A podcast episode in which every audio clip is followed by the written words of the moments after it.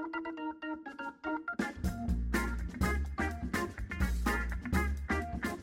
Olá, pessoas, sejam bem-vindos a mais um MamiCast. Eu sou a Nath e hoje eu vou falar de um tema, de uma vinícola, de uma região que eu sou tão apaixonada que vocês já devem ter ouvido falar tanto aqui no Mami, mas que eu nunca gravei um podcast. Eu vou falar sobre a Quinta do Ameal, que vocês devem ter ouvido por aí como a minha vinícola. Ela não é minha, infelizmente, mas eu amo tanto que é como se fosse.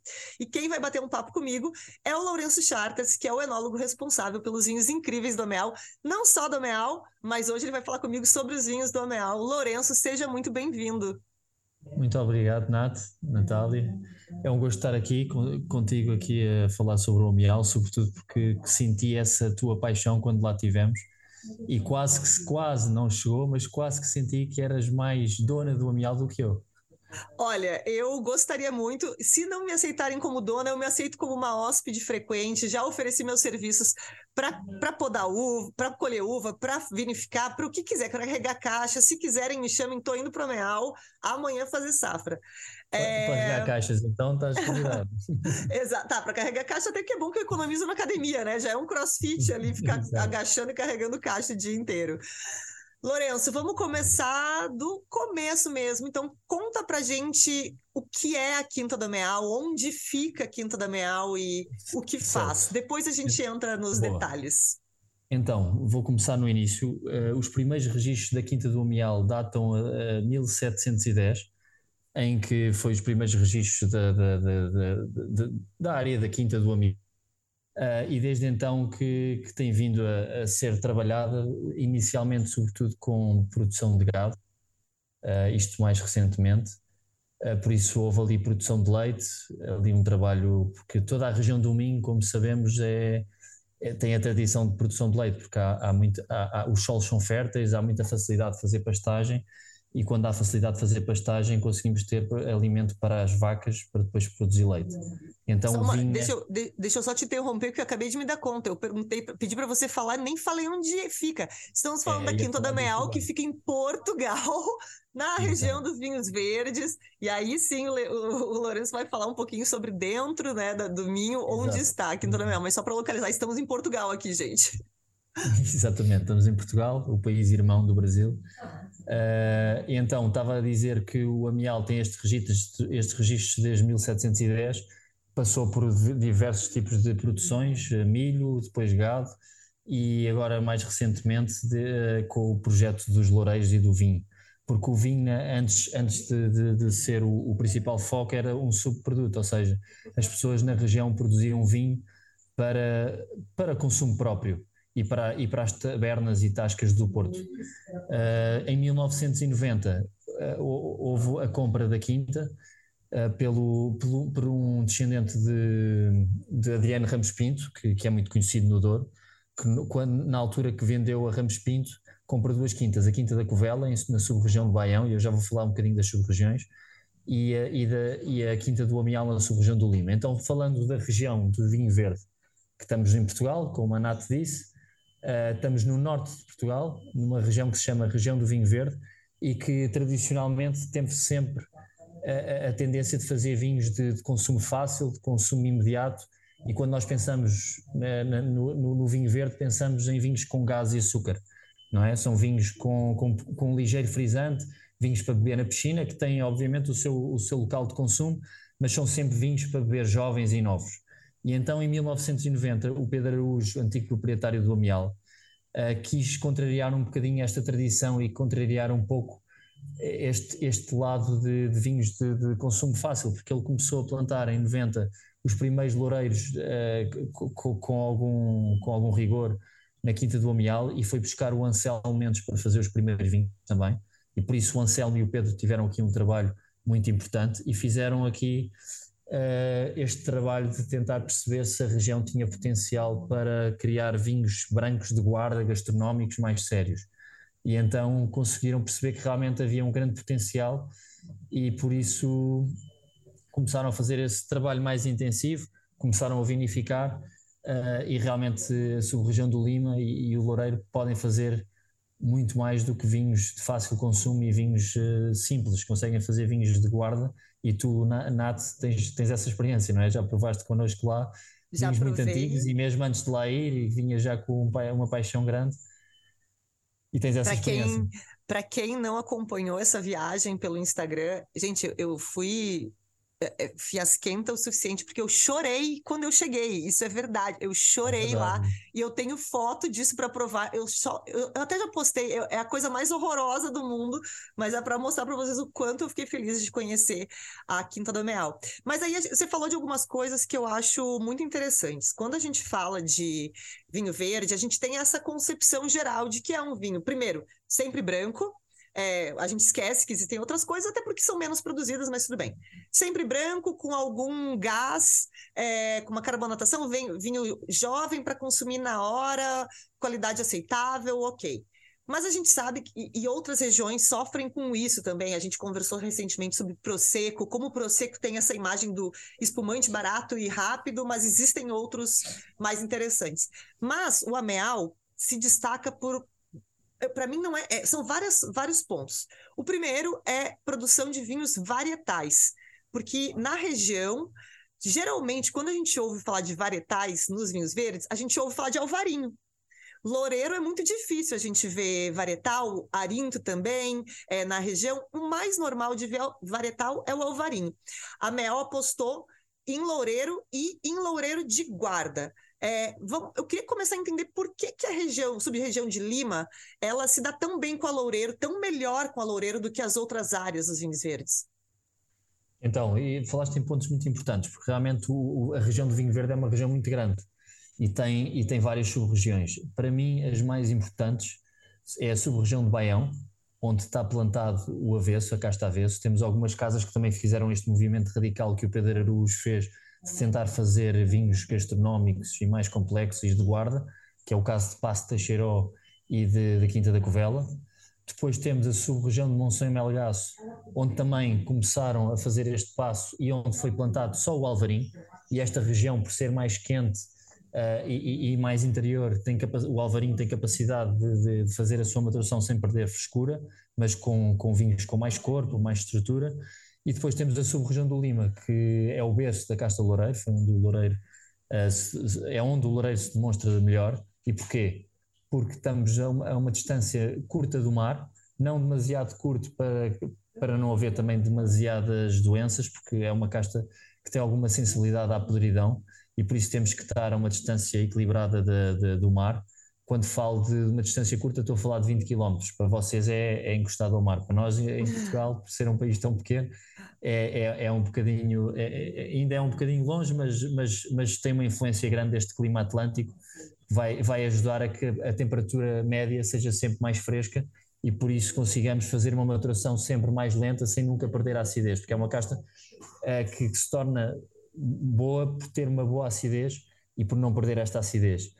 Uh, e também este, este, este equilíbrio de, de, temperatura vai ajudar a que não se percam estes aromas primários uh, muito característicos da, da, casta. Agora, falando ainda de, de, do trabalho que foi feito do, do, no Loureiro aqui no, no Amial, uh, foi, foi, para além de ter sido dos primeiros produtores da região a fazer um trabalho de, mais sério com o vinho, de tentar tornar os vinhos mais gastronómicos, mais, com mais potencial de guarda, eh, também foi feito um trabalho de, de, mostrar que a casta é muito elástica. E quando eu digo elástica, vocês dizem o mesmo aí, não é? Quando algo é Sim. é elástico, é, é, capaz de fazer várias coisas. E então, o, na altura, já o Anselmo tinha testado vinificar vinho verde dentro de uma barrica, ou seja, na altura falávamos de vinhos gasificados com, com açúcar, não é? Uh, vinhos com algum açúcar, doces, com, com muito gás e muita acidez e na altura fazer um vinho seco uh, e em barrica era, era realmente muito, muito à frente, era uma coisa que, que ninguém imaginaria. E o Amial foi também um dos primeiros a fazer vinho branco, de, de, de vinho branco da região do vinho verde dentro de barrica, a mostrar que a casta tem elasticidade para aguentar vários perfis. E isso é que, que, que, apaixona nesta casta, que é uma casta muito versátil, muito elástica e que consegue ser trabalhada de diferentes formas. E essa é uma aposta, na verdade, bem corajosa, né, que foi feita na época, porque não é só apostar que a uva pode produzir um vinho de mais qualidade, mas é uma aposta financeira, porque se, tá, se vai tratar com mais qualidade um vinho que geralmente é vendido por um valor mais baixo. Então, é apostar de verdade que aquilo vai funcionar e que aquilo vai ser valorizado, né? Porque até hoje quando a gente está falando fora do meio de pessoas que são do mercado de vinhos e que entendem que existem esses vinhos em diferentes níveis de qualidade, as pessoas pensam exatamente naquilo que você falou no início: vinho verde. É um blend, várias uvas, é branco, é gaseificado, é um pouco adocicado. Então, lá atrás, fazer uma aposta dessas foi uma grande coragem, né? Então, de, quais são hoje os vinhedos mais antigos de Loureiro que vocês têm no Ameal? Nós de Loureiro temos, não são muito antigos os vinhedos, as vinhas.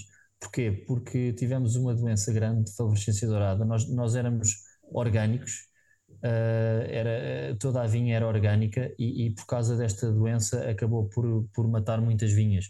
E por isso foram sendo plantadas uh, mais recentemente, algumas com os colonos antigos que estavam plantados, uh, mas as vinhas mais antigas que temos são de 2011, não são muito antigas, são ah, mais entendi. recentes.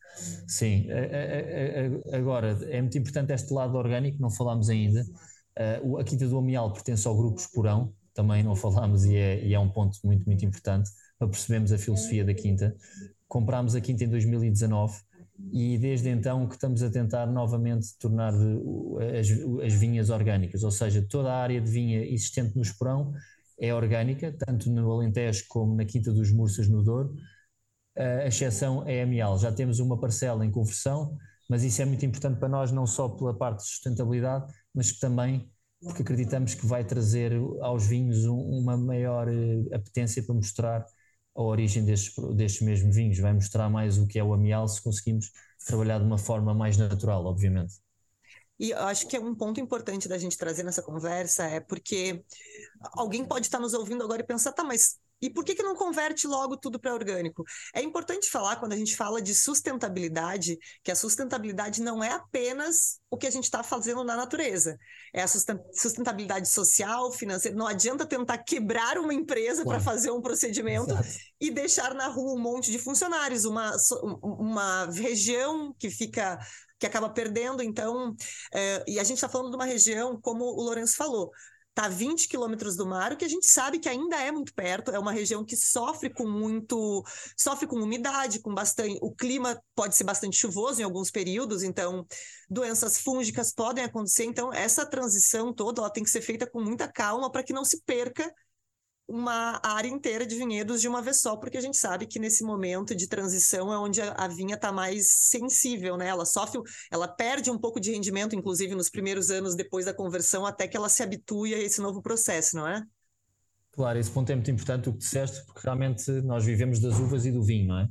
Então a sustentabilidade não é só ambiental, é económica e social, obviamente, mas também uh, garantir a sobrevivência da vinha, porque a vinha não estava habituado a isso. Ou seja, há, um, há uma transição natural que é preciso preparar a vinha para, para poder ser orgânica. Uh, e, e, estamos a fazer esses passos já numa das parcelas, que é a parcela do Amial Reserva, já estamos no segundo ano e agora estamos a começar a perceber se, se conseguimos fazer no resto. No entanto, temos muitas práticas que já são orgânicas, por exemplo, não aplicamos qualquer herbicida, ou seja, todo o controle da vegetação da erva é feito mecanicamente, cortamos a erva e não uh, uh, utilizamos herbicidas para, para queimar, e isso vai ajudar a, a, que, a que, exista uma maior riqueza de, de vida nos solos, uma, uma, vida mais natural.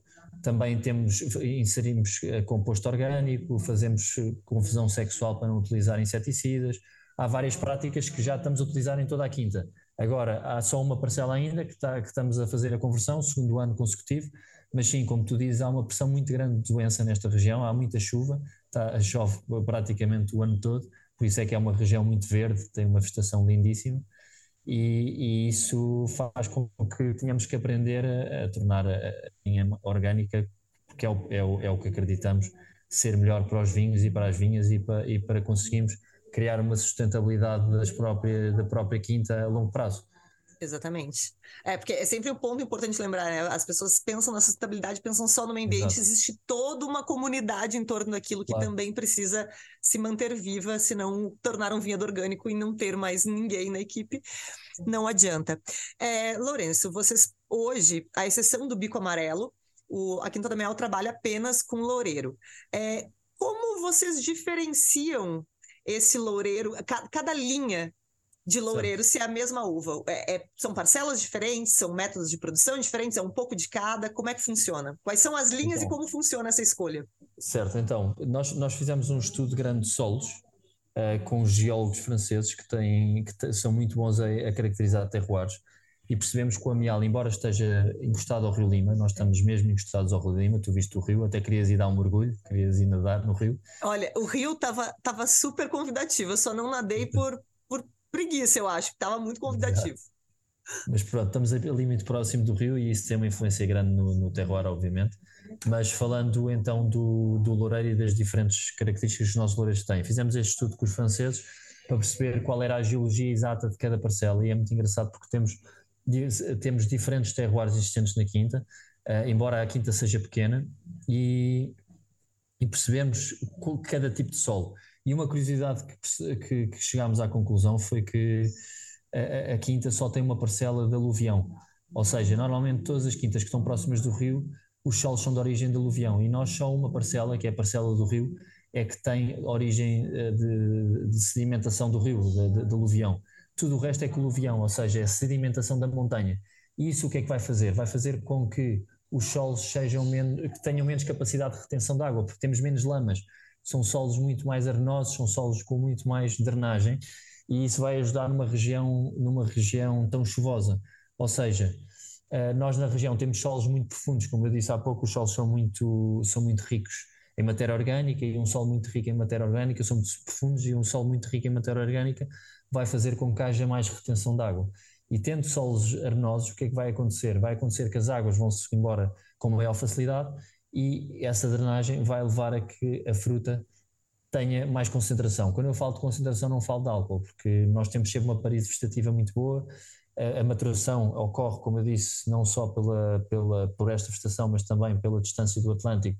Ocorre a maturação de uma forma muito lenta, sem perder acidez, e, e, com isso então vamos conseguir ter mais concentração. E quando digo mais concentração, é mais profundidade de fruta, mais equilíbrio da, da parte de, entre acidez e fruta, e isso consegue-se uh, muito, muito facilmente no Amial. As uvas são realmente diferentes de uma parte grande da região. Realmente a Quinta do Amial tem um terroir muito especial e, e tenho muita sorte de poder fazer, poder vinificar estas uvas, porque são uvas fantásticas. Nós andamos na vinha depois da maturação provamos-las e, e, e, o equilíbrio entre acidez, profundidade e fruta é, é, fantástico. São vinhos que são uvas que demonstram que vamos ter vinhos com, com corpo, com untuosidade. Agora, falando de cada parcela e cada vinho que fazemos. Então, nós temos uh, quatro gamas de vinho. Uma que é o bico amarelo. Eu posso explicar aqui um bocadinho o que é o bico amarelo. O bico amarelo não é 100% do nosso, da nossa quinta, da nossa, como vocês dizem, da nossa vinícola. Uh, o bico amarelo é feito com três castas das três sub pouco, ou seja, de, de Monção e Malgaço, onde vamos buscar 20% de alvarinho, e este alvarinho vai dar estrutura, profundidade ao lote. Depois vamos buscar Loureira, a sub-região do Lima, onde tem 60% do lote, e depois vamos buscar 20% do, do avesso da sub-região do Baião. Ou seja, este vinho não é um vinho de terroir amial, mas é um vinho de terroir região vinho verde. Uh, aqui queremos mostrar a, a, um preço já mais acessível, um vinho sério da região do vinho verde, um vinho branco sério, já gastronómico, mas obviamente com uma facilidade de consumo diferente dos outros. Até vou te fazer é. uma pausa para fazer a recomendação desse vinho aqui. Eu já fiz, a, já recomendei esse vinho tantas vezes, mas vamos de novo é um dos melhores custos-benefício do mercado. No Brasil, vocês encontram esse vinho. Eu acho que a maioria dos lugares está na faixa de 70, mas no bairro de Gianópolis tem um local que vende ainda a 50. É o sacolão em Gianópolis, aqui perto. Ah, não, eu acho que eles compraram uma leve, eles ainda vendem a 50 ou 55 reais, o que é muito barato. E como você falou, é um vinho verde clássico, mas quando a gente diz Isso. clássico, no sentido de é mais de uma uva, é branco, fresco, gastronômico, mas ele não tem aquela coisa artificial da, do açúcar, da, da gaseificação. Ele é um vinho muito gostoso, muito bem feito. É um vinho verde básico, muito bem feito. E isso é, é, muito difícil de encontrar. E eu acho que é, o preço dele é especial. Exato. Eu acho, eu acho que este vinho é muito bom para quando queremos perceber o que é que a região pode fazer uh, de uma forma mais séria. Eu acho que é um vinho que nós podemos sentir a região sem, sem como a Nath disse, esta gasificação e, e, e, e sem uh, sentir esse adocicado. Pronto, então seguindo para os outros vinhos. Uh, os restantes vinhos são todos feitos lá na Quinta, na Quinta do Amial. Os solos são graníticos, como disse, a maior parte de aluvião. A maior parte também são de solos de granito arenoso, ou seja, temos uma areia que vai ajudar nesta drenagem. E começando pelo Loureiro. O Loureiro, para mim, é o vinho que melhor representa, a Quinta do Amial Loureiro, é o vinho que melhor representa a Quinta do Amial. Porquê? Porque é feito de várias parcelas da Quinta, ou seja, de todos os micro-terroirs que a Quinta tem temos solos de aluvião, que é a vinha do rio, temos a vinha do vaqueiro, onde temos uma mistura de, de solos profundos com alguma areia já. Depois temos a, a, zona da vinha do Marjão, que é, que é a vinha que dá origem ao, ao, ao solo único, mas que também uma parte vem para o Loureiro. E, e, temos a vinha das Marinhas e das rotunda, da Rotunda. Ou seja, estamos a falar de todos os diferentes solos, de todos os diferentes microterroirs, e isto vai fazer com que demonstre muito bem o que é o, que é, o, que é o amial. Então, para demonstrar isto, nós depois na adega tentamos não estragar, não é? Os enólogos é estão importante. cá para tentar não estragar, exatamente. então o que fazemos aqui é tentar também vinificá-lo de forma mais neutra possível, ou seja, nós, as uvas entram na adega, mesa de escolha, nós temos uma mesa, acho que é a mesa de seleção que se chama aí, uhum. selecionamos todos os bagos que não, que não estão bem, tiramos. Eu acho que a Natália até fez Teve na fiz vídeo disso. fiz vídeo. Não, não participei, mas fiz não vídeo das abelhas. A uva estava tão docinha que tinha abelha tentando Exato. comer uva ali. Exato. É, é, que há muita biodiversidade e as abelhas são muito importantes para a polinização, por isso quando vemos abelhas ficamos felizes. Então, vai para a mesa de escolha, depois deixamos fazer uma maceração muito curta na, na prensa. Porquê é que fazemos esta maceração? Para quem não sabe o que é uma maceração, é, é o contacto do mosto, que é o sumo da uva, o suco, como dizem, eh, é o sumo da uva com as películas. Na película é onde está a riqueza aromática, a estrutura de um vinho. A polpa, que é a parte interna da, da uva, é, é só quase água e açúcar. Ou seja, nós colocamos dentro da prensa, fazemos uma maceração ligeira, porque não queremos também muita estrutura. Ligeira de quanto tempo, mais ou menos? Estamos a falar à volta de 6 horas. Por volta seis de 6 horas. Pronto, deixamos 6 horas, 4 a 6 horas é mesmo curto. Depois dessa, desse contacto com o mosto, prensamos, prensa muito suave, tentamos tirar este mosto todo, decantamos a frio e, e a seguir fermentamos em, em, em inox. Uh, Porquê que fermentamos 100% em inox? Porque não queremos a intervenção do cimento e da barrica, ou seja, queremos que o vinho seja mostre a fruta na sua, no seu lado mais cru, uh, mais, mais puro, não é? E, e então é, o, o, inox é muito é muito é um sistema muito cru não vai colocar nem aroma de, de madeira, nem, nem vai haver microoxigenação do cimento e por isso vamos conseguir mostrar muito a casta loureira do amial. Essa uh, fermentação, seguir, essa fermentação ela é feita com as leveduras nativas ou vocês inoculam então, leveduras? No, no, no, loureiro, no, no loureiro, a maior parte dos anos conseguimos não inocular, mas há, por vezes temos que inocular algumas ah, parcelas. Ah, vocês vão acompanhando, apenas quando não é, fermenta vocês sim, fazem. Tentamos ao máximo, porque acreditamos que se não inocularmos vamos conseguir mostrar mais a origem dos vinhos. Uhum. Uh, e, e, a verdade é que as leveduras existem e estão lá e, e, e, fazem parte do terroir, mas não temos problemas em que, em que se tivermos uma fermentação a moar, ou seja, uma fermentação a, a parar, uh, façamos a inoculação. De Temos novo, como a, gente falou, como a gente falou antes, sustentabilidade é não perder uma colheita inteira pelo Exato. simplesmente, ah, não, acho que não vou colocar nada aqui, não. Exato. É entender Há casa a casa. um bocadinho mais. Por exemplo, saldo único e reserva, são, estamos a falar de volumes mais pequenos e aí arriscamos mais. Mas uh, no amial loureiro, uh, parcialmente, às vezes temos que inocular. Mas pronto, depois a, fermentação realizada é feita a uma temperatura um bocadinho mais alta, ou seja, estamos a falar de temperaturas à volta dos 18 graus, tentamos não tornar a fermentação muito, muito baixa. Porquê? Porque se, se fermentarmos a temperaturas muito baixas, o loureiro torna-se demasiado. Eu, eu não queria usar a palavra, mas vou usar um bocadinho artificial, ou seja, fica com uma fruta demasiado tropical, demasiado exuberante e, e que esconde um bocadinho tudo o resto. Uh, e até parece perder alguma untuosidade de boca, uh, porque uh, tentamos, tentamos fermentá-la à volta de 18 graus e, e, temos tido bons resultados, por isso estamos a continuar a fazer isso depois da fermentação acabar, que ocorre à volta de duas semanas, duas, duas semanas e meia, deixamos sobre borras totais. E o que é isto da borra? A borra são as leveduras que, quando morrem, caem na, na base da cuba e a base da cuba fica cheia destas leveduras. Estas leveduras são muito ricas em manoproteína, que, vão, que vai dar gordura ao vinho.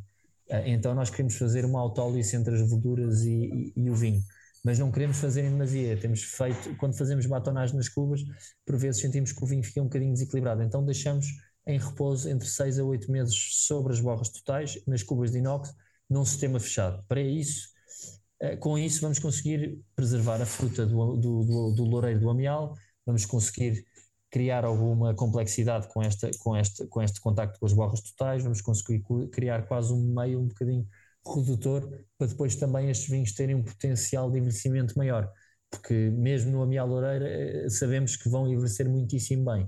Mas pronto, acho que é, é, é, um, é um vinho que demonstra muito o amial e, e, e, como é que o demonstra? É um vinho já com uma untuosidade, normalmente o loureiro é muito, muito, tem muita fruta, muito frutado, muito, muito simples, muito aromático, Aqui mostramos um loureiro já com untuosidade, complexidade, profundidade aromática e, e, com, e com uma persistência na boca de, depois da prova bastante uh, acentuada. E, e, claro, um ponto muito, muito importante, a acidez. Tem uma grande acidez desde o princípio ao fim de boca, uh, muito equilibrada, muito retilínea e, e, que, e, que, equilibra muito os vinhos e dá, e dá vida, dá vivacidade, vibração aos vinhos. Bom, depois de. E só para ilustrar aqui para quem está nos ouvindo que não está lembrando, esse é o rótulo branco com amarelo.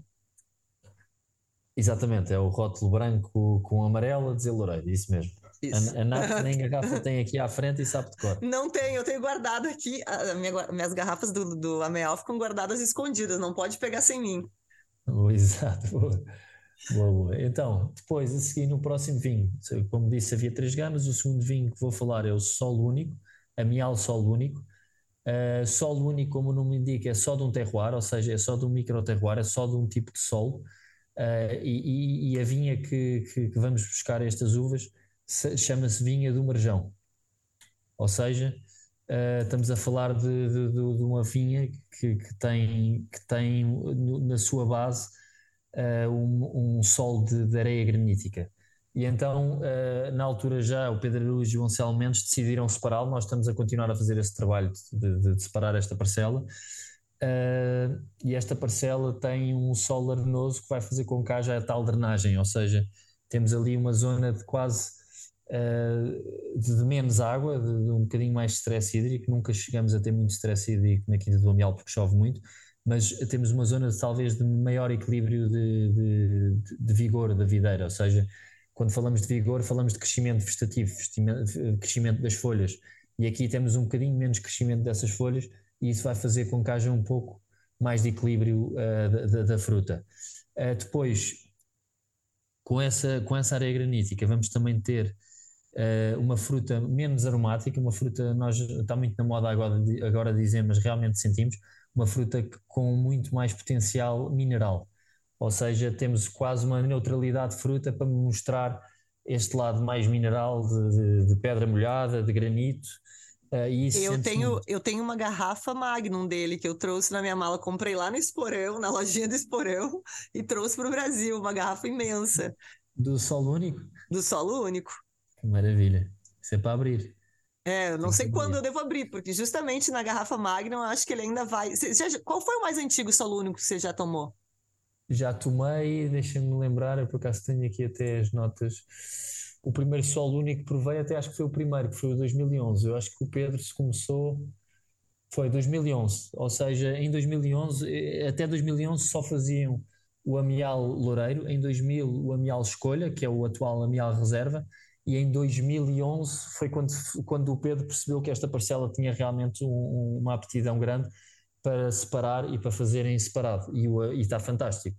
É um vinho com uma untuosidade e uma, uma gordura de boca, e depois este lado mineral, é, parece que até tem um bocadinho de, de um lado redutor de fósforo inicial, uhum. para depois tornar-se ali muito, muito fresco, tem esta, esta acidez que toda a quinta tem, e, Ele... e, e que é muito bem ele para mim é, é o quando a gente está falando né, do reserva, do loureiro e do, do, solo único, o solo único é o que mais se diferencia nesse, nesse quesito aromático, né? A gente põe no, na, na taça, taça no nariz, e essa questão de pedra molhada, de, de asfalto depois que chove, essa coisa da mineralidade é a primeira coisa que vem. Ele é muito impressionante em relação aos outros. Os outros não são aquela explosão de fruta também, como você falou, eles são muito mais sóbrios, mais sérios. Exato. Mas a gente percebe a fruta primeiro. No solo único pedra direto. A gente já vem sentindo essa mineralidade no nariz desde o início. Isso é muito legal.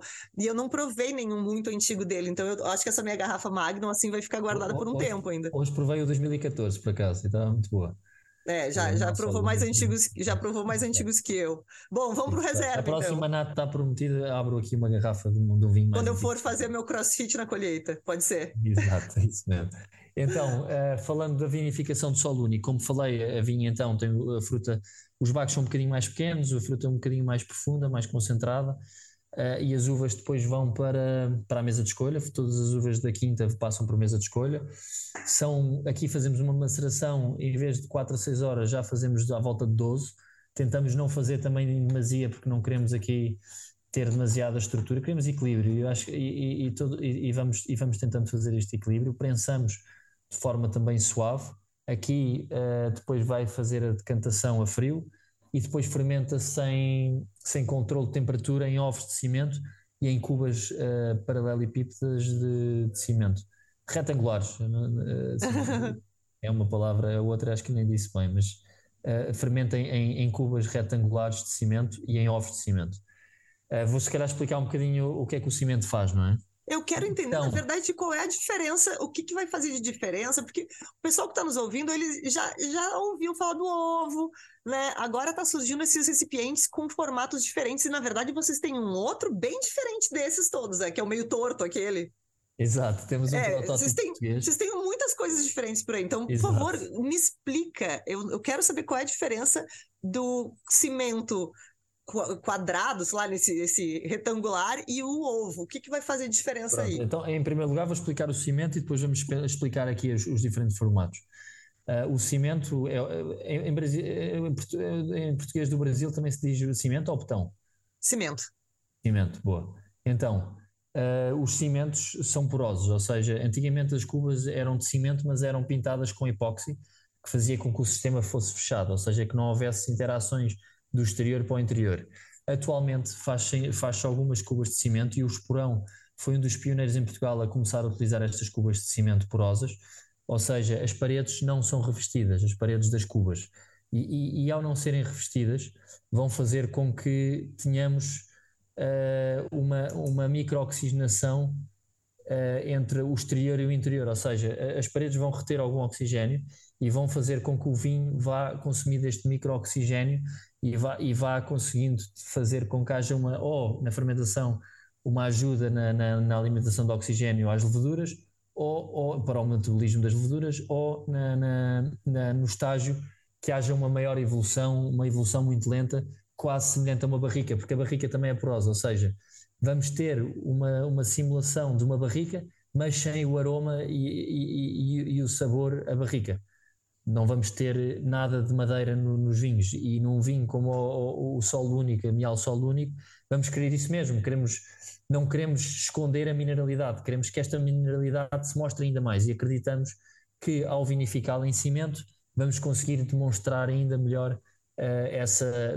essa, essa mineralidade e essa, essa neutralidade de fruta e essa complexidade que o vinho tem uh, e sente-se. O vinho fermentado em cimento, nós fazemos obviamente alguns ensaios desta parcela vinificada em inox, vinificada em globos de vidro, vinificada em, em mini potes de barro. Estamos eu acompanho, eu acompanho o Lourenço pelo Instagram. Cada vez que eu vejo um recipiente diferente, eu já vou lá perguntar. Eu lembro quando eu vi Exato, os, é os, globos de vidro. Eu disse: o que, que você está fazendo com esses globos de vidro? Eu quero saber agora, pelo amor de Deus. Eu vou explicar Sim, também. Vocês fiquem de olho lá, porque tem muita novidade acontecendo sempre. O, o, o Lourenço vive dando spoilers lá do que ele está fazendo. É verdade. Mas já vou aos vidros então. Então, estamos em vários tipos de recipiente e é aqui que o, que o, que o vinho se mostra, ou seja, para a nossa percepção, é aqui que o vinho se, se mostra melhor, ou seja, vai mostrar mais a parcela. Nós acreditamos que o cimento vai ajudar a fazer a microoxigenação, vai ajudar a arredondar e a dar uma outra profundidade ao vinho, mas sem esconder nada das uvas. Agora os formatos, ainda indo aos formatos, temos vários formatos. A, a Natália viu lá formato retangular, viu ovos, viu retângulos de diferentes tamanho, tamanhos e viu também um protótipo que estamos a fazer, que estamos a testar, uh, que é uma cuba portuguesa de cimento de, de Portugal, Uh, que tem um formato meio torto. Então, é, aí, uma, é uma torre de Pisa das. É a torre é, de Pisa das. Meio torto. É, é, do, é, é, um protótipo que é a Tânia que faz. Uh, uh, e, e, aí acredita que o formato meio torto vai fazer com que haja uma interação com a borra diferente dos outros formatos. Começando então pelos outros formatos. O ovo é o que se vê mais agora, não é? Nos últimos anos vê-se muito o formato de ovo e o formato de ovo é um formato muito natural, natu muito natural e muito existente na natureza.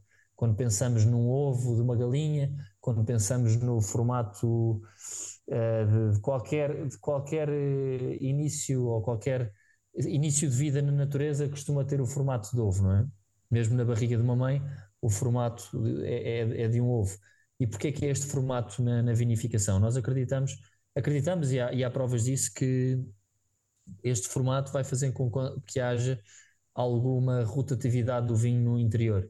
Ou seja, se temos rotatividade, a fermentação vai ser toda ela mais homogénea, nós fermentamos lá o vinho e o vinho vai estar a circular constantemente de uma forma mais homogénea. Não vamos ter pontos, de diferente, de, de, de, pontos dentro da cuba com diferentes uh, estados de fermentação. Vai haver uma rotatividade muito maior. E essa rotatividade vai ajudar também a que as leveduras e as borras estejam sempre em contacto com o vinho. Ou seja, como eu disse há pouco, as leveduras, as mortas vão fazer com que são as borras, vão fazer com que uh, o vinho se torne mais untuoso. E se temos uma fermentação a acontecer de uma forma mais natural, mais natural ou, ou, ou mais facilitada por causa do formato, vamos ter então esta facilidade de, de conseguir obter mais uh, das uvas, não é? E isso acaba tirando a necessidade de batonagem, se houvesse, né? Porque ele tá, acaba ficando em movimento. Isso. Depois, no estágio final, o que acontece é que as borras vão morrer, no entanto, há sempre alguma circulação. Claro que a circulação não é a mesma que, que acontece no, no, no, na fermentação. Durante a fermentação. Isso, mas as leveduras vão estar sempre em constante movimento. E isto é muito curioso porque nós conseguimos provar isto quando provamos uma, uma, um vinho depois da fermentação em inox, de formato normal, então é muito engraçado ver a diferença entre um, um, ovo e uma cuba de inox, porque no ovo, quando vamos provar e vamos tirar uma amostra, o ovo ainda está turvo, mesmo depois da fermentação, porque conseguimos perceber que há sempre uma, uma um movimento dentro da, da, da cuba do ovo. E, e, vamos à cuba de inox e já precipitou tudo, mesmo com, com, com vinhos semelhantes, com, com correções semelhantes, vamos provar o vinho e vemos que o vinho ainda está turvo, ou seja, mostra-nos que realmente há ali movimento e que está a haver ali alguma, alguma batonagem natural, não é? Que o vinho uhum. está em suspensão. Uh, agora, em relação. E às vezes é giro porque às vezes não, é, não são estes recipientes que mais gostamos. Porque às vezes esta batonagem torna-se em demasia e o vinho torna-se demasiado untuoso. Então o que fazemos é tentamos fazer um blend uh, com as cubas retangulares. Ou seja, fomos cada vez mais à procura destas cubas retangulares Começámos por trabalhar em cubas retangulares bastante altas. Uh, atualmente estamos a trabalhar com cubas retangulares mais baixas. Porque se forem muito altas, o contacto com, com a borra vai ser menor, não é? Porque temos um maior volume de vinho a tocar numa área mais pequena. Se forem mais baixinhas, vamos ter, se estas cubas forem mais baixas, vamos ter um maior contacto com, a, com, a, com, as, com, a, com as borras, com, a, exato, com as leveduras mortas, e aí vamos conseguir a extrair um bocadinho mais de boca. E eh, atualmente temos um formato que achamos ideal. Eh, no ano passado aumentámos a, a capacidade destas cubas porque, porque acreditamos que este formato é muito importante. Eu acho que ainda chegaste a ver estas cubas. Certo, Natália? Viste? Qual delas? As, as cubas retangulares. As mais eh, baixinhas, sim, sim, sim. sim as que estão no, na fileira do meio. Isso mesmo, essas eu, eu, sei, eu sei até onde estão posicionadas as cubas da Real, minha gente. É, é fantástico, pá. é fantástico. É, é, quase dona. Quase, quase dona. Quase, quase. Só falta assinar com o esporão para me tornar dona, mas é só um detalhe. Exato. Exato. Mas é, é, o ideal é não ser dona, não ter o trabalho e ir lá quando quer. Ah, isso, é, isso seria o mais legal ainda, né? Que é não ter, não passar pelo trabalho, pelos custos, só, só curtir a parte boa que é tirar férias na Meal. Aliás, depois eu vou, te, vou a gente vai conversar sobre Vou isso. Falar um pouco do turismo. Porque eu, eu fiquei no Ameal, mas o Ameal não é só para quem está convidado, não. Dá para ir visitar, mas a gente volta logo com esse assunto. Exato. E me então, conta o que, que você estava fazendo naqueles, naqueles globinhos de vidro lá, que parecia um aquário. O que, que você estava inventando? curiosa. Fiquei curiosa. O que, que a minha vinícola está então, aprontando se eu não estou sabendo? Exato, então nos globos de vidro, pronto, no, no, no solo único estamos, acho que estamos arrumados, percebemos que a microoxigenação vai ajudar nesta, nesta untuosidade, nesta evolução de estágio no vinho e isso por isso usamos diferentes formatos. Agora, indo para os globos de vidro, este ano testámos algumas coisas muito, muito, muito engraçadas. Uma delas foi testar uh, um globo de vidro. E isto, um globo, é mesmo um globo, ou seja, olhamos e é uma esfera de vidro uh, com as paredes relativamente grossas, de vidro transparente, em que conseguimos fermentar vinho lá dentro. Uh, e, e, e, este, e este ano testámos uma casta que é o padeiro de baixo, uma casta tinta de película fina, uh, muito, muito aberta, de cor, mas foi um teste, ou seja, nós arranjámos umas, umas uvas de um vizinho que era de, de padeiro, que é uma casta uh, que, que, que, não há muitos monovarietais, é muito utilizada para, para vinhos rosés e vinhos assim mais abertos de cor, mas nós tentámos fermentá-lo em tinto e o que fizemos foi pôr os bagos todos inteiros dentro deste globo de vidro e fazer uma maceração carbónica, fazer uma fermentação carbónica, tentar ao máximo uh, preservar a fruta. E este formato e o vidro fazem isso mesmo, ou seja, nós estamos, sendo de vidro, vamos conseguir que o sistema seja fechado e que haja aqui uma, uma concentração da parte toda aromática. Ou seja, não vamos ter uh, tanto, é um sistema totalmente fechado e não vamos ter tanta volatilização dos aromas, então vamos concentrar todos os aromas. E nós, para aumentar isso ainda, vinificamos em, em fermentação carbónica, que se podemos explicar um pouco o que é, sabe o que é, não sabe, Nato? Ah, sim, sim, sim, e o pessoal aqui já sabe também. Pessoal, aquela que a gente está a gente tá acostumado a ouvir do, de Beaujolais, lembra? Beaujolais, Beaujolais exatamente. É esse aí, aquela fermentação Isso. enzimática. Isso, e então essa fermentação é feita dentro dos globos de vidro mas aqui fizemos uma coisa para tentar proteger ao máximo da oxidação e tentar então fazer quase um sistema fechado, quase redutor. Esmagámos um pouco na base do, deste globo uh, e, e para, para haver um pouco de mosto e, e, para depois este mosto preencher os espaços abertos dos bagos. E é fantástico, eu acho que a Natália aí é que ficou apaixonada pelos globos, é fantástico pelo vidro o CO2 a ser formado e então vê-se as bolhas do CO2 a subirem e, e a desaparecerem. Dá para ver tudo o que está acontecendo. Dá para ver tudo o é. que está acontecendo ali dentro. E ele me lembra, na verdade, aquele, aqueles globos de vidro que são utilizados para os vinhos de Banyuls, que não é muito, muito. Alguns vinhos de Banyuls no sul da França não é muito comum se ver, não são todos que passam por esse sistema, mas quem já estudou W7, W71, 2, 3, tem umas fotinhos lá, vocês conseguem ver que também usam uma espécie de globo, mas é diferente, fermenta no sol, é toda uma outra função. Mas a Mas minha é curiosidade é, esse... tentar mas essa formatos. Tá, já que você falou de tinto aí desses testes, eu sei que foi só para teste, mas está rolando alguma vontade de produzir um tinto na Mel também?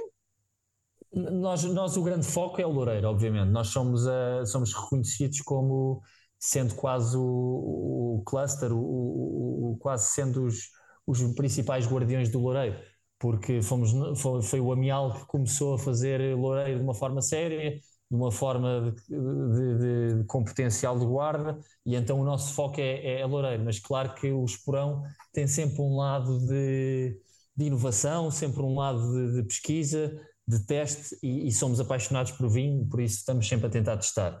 E então havia, há, algumas uvas de tinto no, na, na região do vinho verde o tinto assim mais conhecido é o vinhão, não é? é aquele vinho carregado de cor para, para, beber com lampreia, é quase preto, é quase negro, é um vinho muito carregado. No entanto, antigamente havia um vinho de consumo mais para as tabernas, para as tascas, em que as castas eram, eram castas produtivas e de película muito fina. E, e, e nós acreditamos e estamos a testar que a região tem potencial para fazer este tipo de vinhos mais ligeiros, de, de, mais frescos, vivos, quase um vinho para beber com sardinhas, para beber uh, no verão, um vinho tinto quase refrescado, não é? E então andamos a testar, mas não temos ainda planos uh, para lançar nada, são vinhos que fazemos e que, e que lançamos no nosso restaurante na Herdade do Esporão, que tem uma estrela Michelin, e que então eles gostam muito de fazer pairings com vinhos assim que saem da, da, da, da criatividade das equipas de enologia, das equipas de viticultura existentes nas, nas diferentes origens, nas quintas. Mas é, é isso, ainda não, ainda não vai para o Brasil, não. Ainda, ainda não é vai. Bom, se eu, for até, se, eu, se eu for até aí e estiver pronto, eu vou com certeza querer provar, não, mesmo que esteja não pronto. Eu, eu a gente. Ai, ó, prometeu ao vivo, prometeu na tá gravação, tá tenho registros, tenho isso registros. A gente não falou do reserva, né? A gente. É, vamos falar do reserva. Vamos falar do reserva, então. Boa, então, o Amial Reserva é, é um vinho que, que foi também inovador na altura. Uh, foi inovador porque, como eu disse há pouco, foram dos primeiros vinhos da região de vinho verde a fermentar em barrica.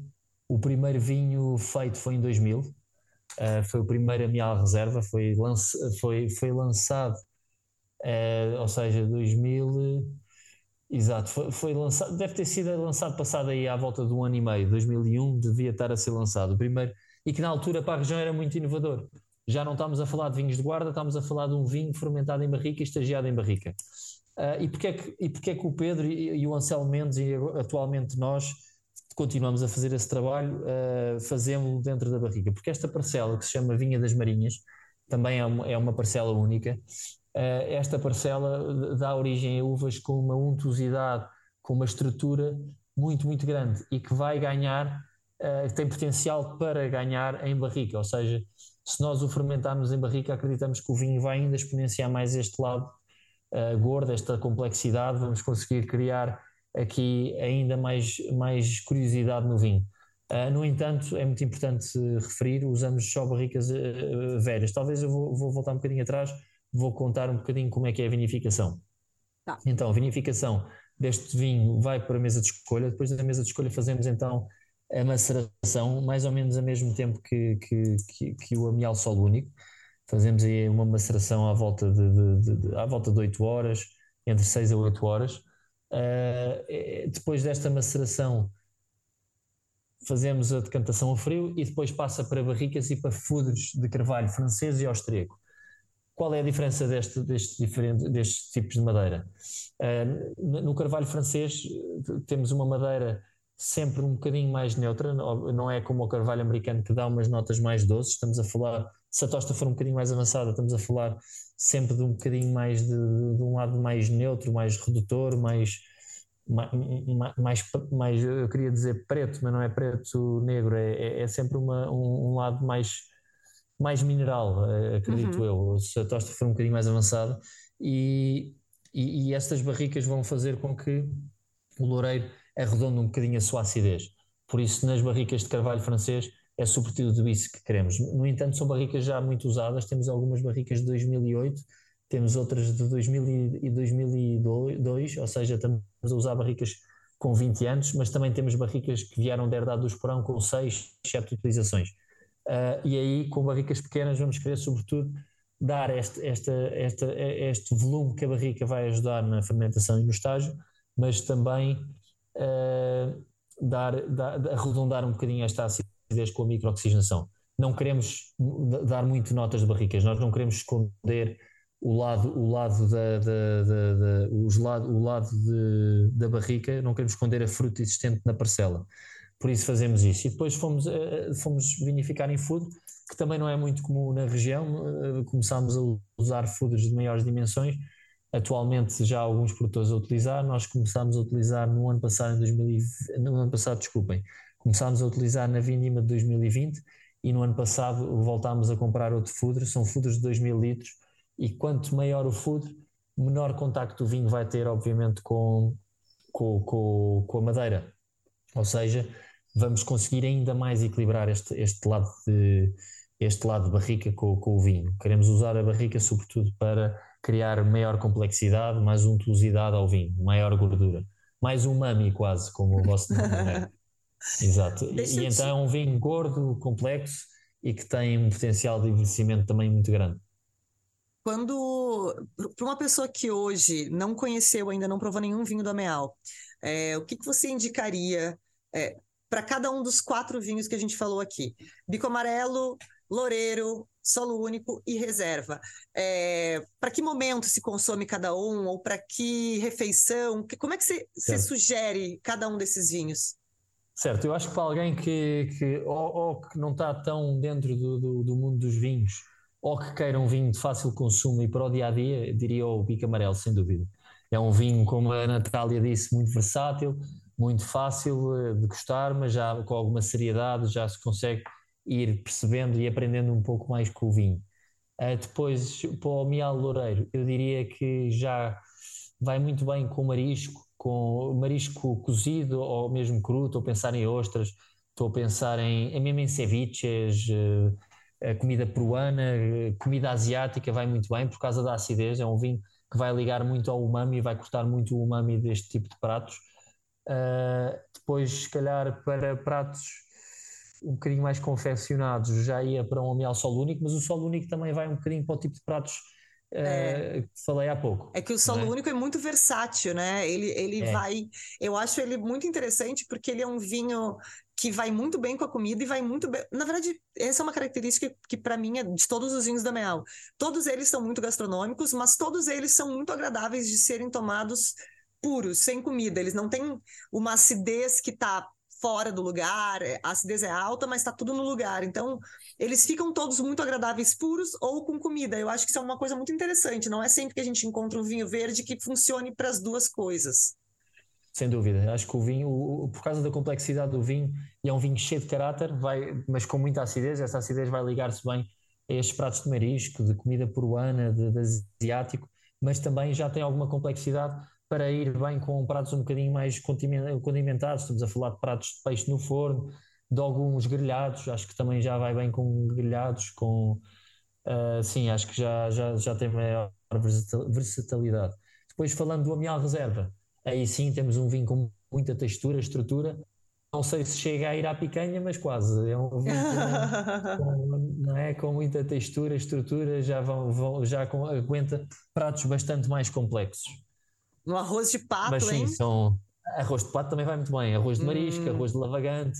Acho que, são, que é um vinho que vai muito bem. A untuosidade do vinho vai se unir à untuosidade de pratos caldosos, de pratos com, com arroz caldoso, eh, com, com, com caldas. Eh, acho que consegue, consegue casar bastante bem. Estou com um pouco de fome, confesso, não almocei ainda.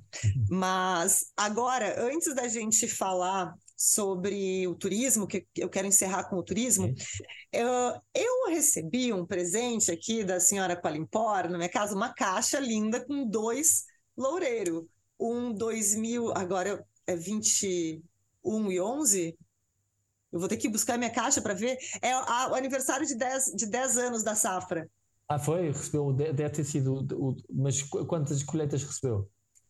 Peraí, uma, não, duas só. A, a primeira e a atual. Ah, então são... deve ser a 21 e 21 11, e, e 11, é isso. Eu estava em dúvida se era 22 ou 21. É, é eu ainda não fiz, ainda não abri para fazer essa comparação, é, mas eu acho que isso é uma prova, né, sobre o que a gente falou lá no início, sobre a longevidade da Loureiro pelo menos da forma como vocês tratam a loureira, porque, como a gente falou, a uva, ela, a gente tem que não estragar na, na vinícola, né? Claro. Então, assim, você pode pegar uma uva maravilhosa, mas fazer um vinho que dura pouco, e a gente, tá, a gente sabe que a gente está falando de vinhos aqui no Meal que tem uma grande longevidade. Eu provei alguns vinhos antigos de vocês durante a minha visita, é, e eu queria que, que você falasse um pouquinho para mim sobre como a Loureiro se comporta com esse envelhecimento. Por exemplo, eu, quando eu abri esse Loureiro 2011, o que, que eu posso esperar dele? Certo, então, é, é, um ponto importante porque o Loureiro, como falámos, é um vinho que normalmente era, era consumido muito novo. Agora, nestes vinhos, eu acho que vão ganhando um lado quase de um Riesling envelhecido. Tem algumas notas, ou seja, quando nós cheiramos, o vinho perde o lado primário de fruta citrina, de flor de loureiro, de, de, de, do lado de, flor de laranjeira, e é para ganhar aqui alguma, alguma complexidade aromática. Começa a ganhar aromas terciários de evolução, começa a ganhar uma fruta cristalizada, algum querosene, mas eu acho que é um querosene um, um pouco mais subtil e mais, e, uhum. e mais delicado do que o Riesling, mas tem aqui notas que se juntam bastante. Tem aqui muitas notas que vão lembrar alguns Rieslings, e eu acho que isto tem muita graça no Loureiro. E depois ganha este lado de fruta cristalizada, ganha um bocadinho de, de quase de, de, de panificação, de, levedura, quase como quando se sente um bocadinho nos espumantes antigos.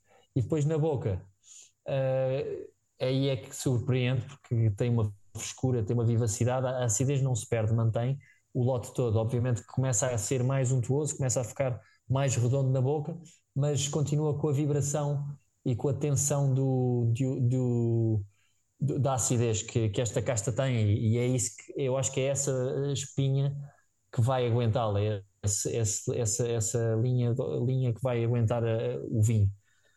Agora eu acho que é isso que as pessoas podem esperar. Podem esperar um vinho muito mais complexo, podem esperar um, um vinho com, com, com, notas muito com notas muito mais eh, profundas, mais complexas, e depois podem esperar um vinho com muita vibração e, vivacidade na boca, embora muito mais redondo. Agora, se me perguntarem se um vinho loureiro é melhor bebê-lo em 2021 ou, em, ou o 21 bebê-lo em 23 ou em 28, prefiro bebê-lo em 28, porque se conseguirem esperar, será melhor. É que esse, é esse, é esse é um grande problema, né? É um grande problema é, conseguir espera. esperar. Porque o loureiro é muito gostoso e muito agradável, jovem. Então, é. assim, é aquela coisa, dá para ficar melhor? Dá para ficar melhor, mas está tão bom. Não é, sei se vou estar tá vivo em 2028. também. Exato, e tem momentos diferentes, ou seja, eu acho que para, para comer marisco, aqueles pratos que estamos a falar, de comida crua, peixe cru, sashimis, o mais fresco fica melhor, né? O mais, mais fresco fica melhor, tem muita vibração. Agora, se quisermos pratos mais complexos, aí sim, acho que para momentos especiais mais... podemos ir buscar um loureiro do amial mais antigo. Agora, palpite seu, esse 2011 que eu tenho aqui em casa, é, ele vai mais longe? Tá na hora dele? O que, que, que, você acha? Eu, eu, hoje, hoje, por acaso, provei com o Sol Único 14, abri também um amial loureiro 2012 e estava incrivelmente fresco e vivo. Até, até, até acho que estava ainda mais vivo que o Sol Único 14. Estava mesmo muito, muito bom. O 11 foi um ano quente, por isso é um vinho que tem muita, tem de certeza mais untuosidade. Eu já não provo à volta de seis meses, acho que foi a última vez que o provei. E é um vinho que, que aguenta mais à vontade uns anos. Agora, acho que já dá muito prazer em, em abrir. Eu acho que vale a pena, Nath, abrir, abrir o vinho. Acho que depois, Eu acho quando, que vale. quando vieres cá, abrimos outro.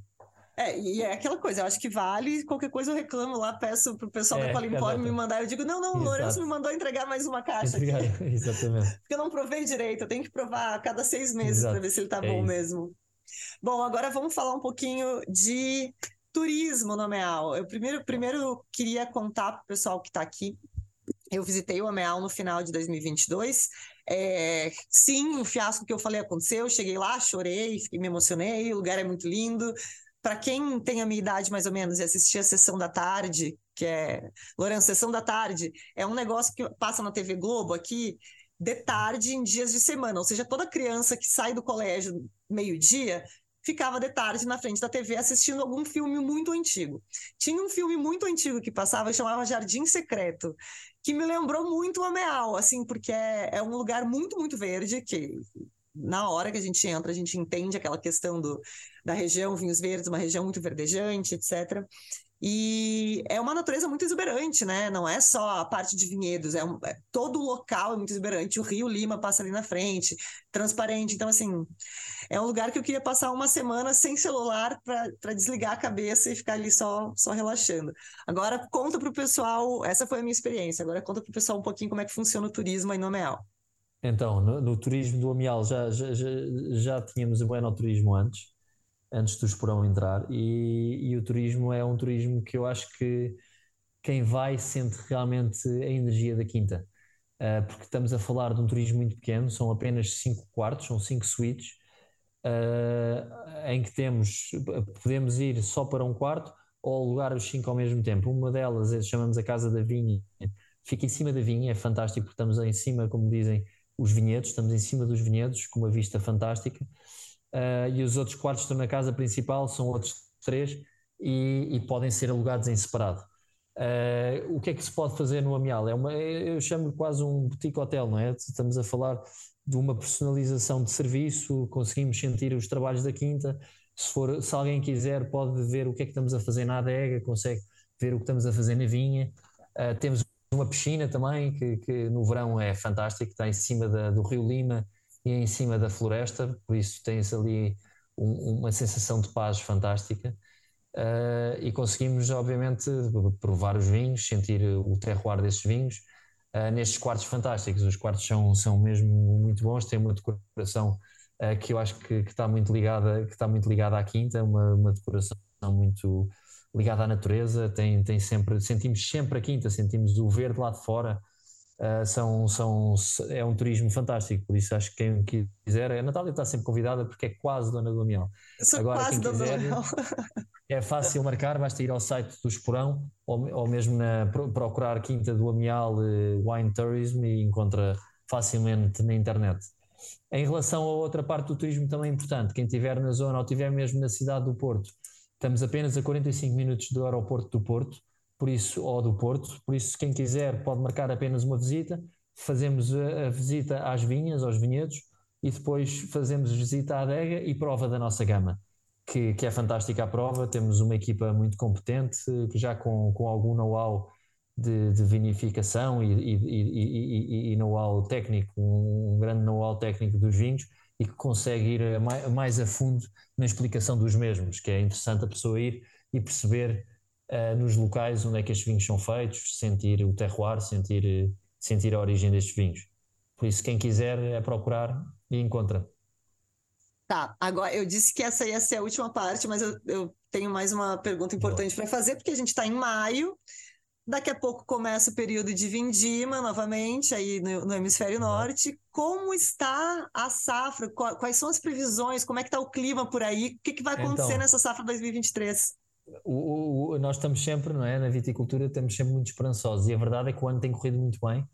A chuva caiu no momento certo. Estou a falar no vinho verde, não é? Eu também trabalho no Douro, não é? Como sabes, mas no vinho verde a chuva caiu no momento certo. Estamos com uma boa nascença, ou seja, nascença é quando há, há os cachos depois da floração. Antes da floração, depois houve a floração, a, a, a, praticamente todos os cachos vingaram, ou seja, já estão os bagos a começarem a ser formados e temos uma, uma previsão muito boa. Eu acredito que vai ser bom. Eh, os dias começaram, houve aí alturas um bocadinho quentes e agora estão mais frescos, o que ajuda a que a videira se, se desenvolva com maior facilidade. E eu acho que vai ser bom, vamos ver. Eu acho que 22 foi muito bom, estamos aqui com anos bons pela frente, estamos com sorte. Mas ainda, então, ainda é muito cedo falar, ainda é muito cedo. É... Rezar muito, não é? Eu, eu tô vendo a tua cara de preocupado enquanto fala isso, Exato. dizendo assim: eu eu tô falando isso, só é... de raiva São Pedro vai mandar uma chuva na hora errada. Exato. Não, não, não, não. Não, não acho vamos... que vai. Não, vai, acredito que vai ser bom, mas pronto, até à vindima ainda faltam. Estamos em faltam maio, junho, julho, agosto, setembro, faltam quatro meses, três meses quatro e meio, quatro. Sim, acho que vai ser. Vamos ver, acho que promete. Bom, qualquer coisa a gente. Eh, se tudo der certo, eu vou aí, vou ver como é que está acontecendo essa vindima, vou, vou fiscalizar, fiscalizar minha vinícola. Lourenço, eu acho que a gente cobriu um pouco de tudo aqui nesse bate-papo sobre o Meal. É, eu acho que tem vários assuntos que eu gostaria de falar mais a fundo, mas aí a gente marca mais episódios. É, Para quem não segue a Quinta do Meal ainda no Instagram, qual é o arroba da Quinta do Meal? É, é, quinta, é arroba é Quinta do Meal. É, isso é fácil.